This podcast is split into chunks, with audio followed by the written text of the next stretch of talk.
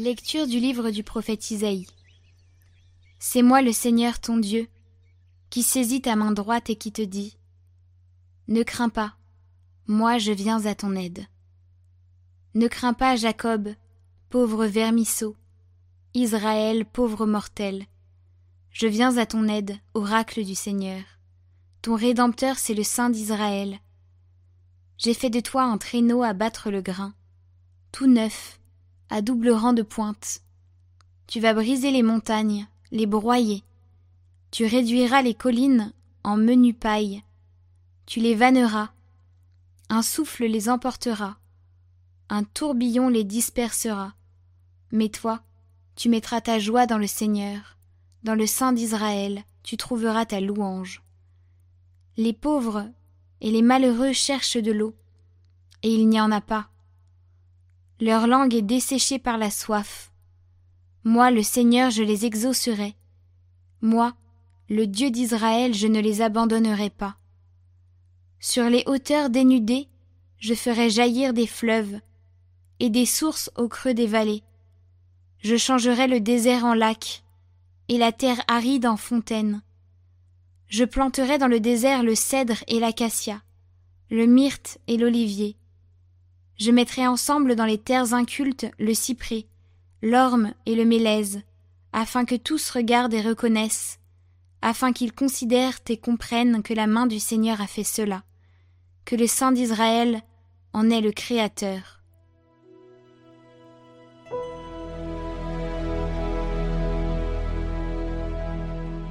Le Seigneur est tendresse et pitié, lent à la colère et plein d'amour.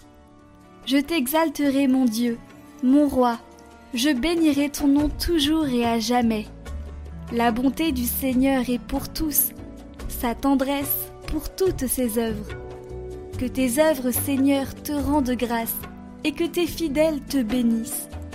Ils diront la gloire de ton règne, ils parleront de tes exploits.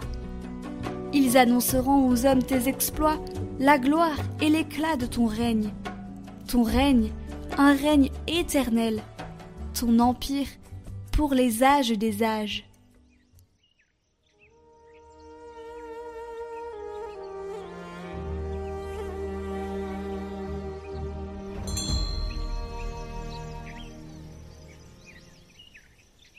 Évangile de Jésus-Christ selon Saint Matthieu. En ce temps-là, Jésus déclarait aux foules Amen, je vous le dis, Parmi ceux qui sont nés d'une femme, personne ne s'est levé de plus grand que Jean le Baptiste. Et cependant, le plus petit dans le royaume des cieux est plus grand que lui. Depuis les jours de Jean le Baptiste jusqu'à présent, le royaume des cieux subit la violence, et des violents cherchent à s'en emparer. Tous les prophètes, ainsi que la loi, ont prophétisé jusqu'à Jean.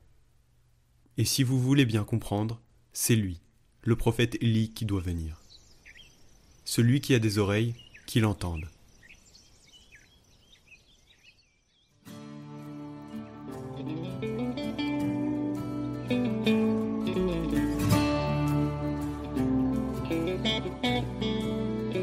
Nous avons tous des oreilles, mais souvent nous n'écoutons pas. Pourquoi? Frères et sœurs, il existe en effet une surdité intérieure que nous pouvons aujourd'hui demander à Jésus de toucher et de guérir.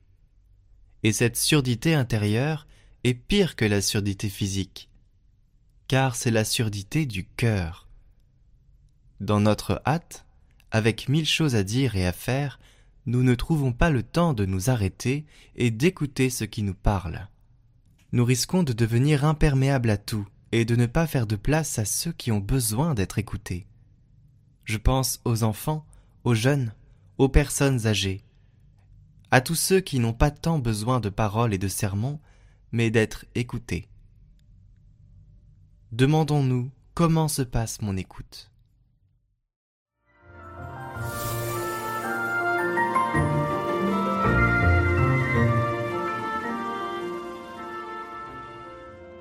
Bonjour, chers amis, je suis heureux de vous rejoindre sur le chemin de Noël. Je suis Dominique Lebrun, archevêque de Rouen, et ensemble, nous allons vers Noël, et peut-être que déjà nous faisons des cadeaux. cela me fait penser à 1980. J'étais au séminaire et avec un ami, nous décidons d'aller en Campanie près de Naples parce que le 30 novembre, il y a eu un tremblement de terre. 5000 morts, la moitié des maisons par terre et les églises impraticables. Et nous voici partis avec une vieille quatrelle remplie de pullovers et de choses de première nécessité que nous voulons apporter. Sur place, le choc. On ne sait pas très bien vers qui se tourner, comment aider, on fait de notre mieux. Mais surtout, séminaristes, nous avons envie d'aller à la messe. Et alors nous apprenons qu'un prêtre que nous croisons un peu hagard nous donne rendez-vous pour célébrer la messe dans un grand hangar. L'hôtel, ce sont les premiers cartons qui sont arrivés pour apporter de l'aide, du secours. Nous célébrons la messe sur ces cartons. Et dimanche après dimanche, voilà que le hangar se transforme en cette grande grotte de Bethléem, où il y a tous les cadeaux, tous les cœurs qui s'ouvrent au moment de Noël. Vous allez sans doute faire des cadeaux.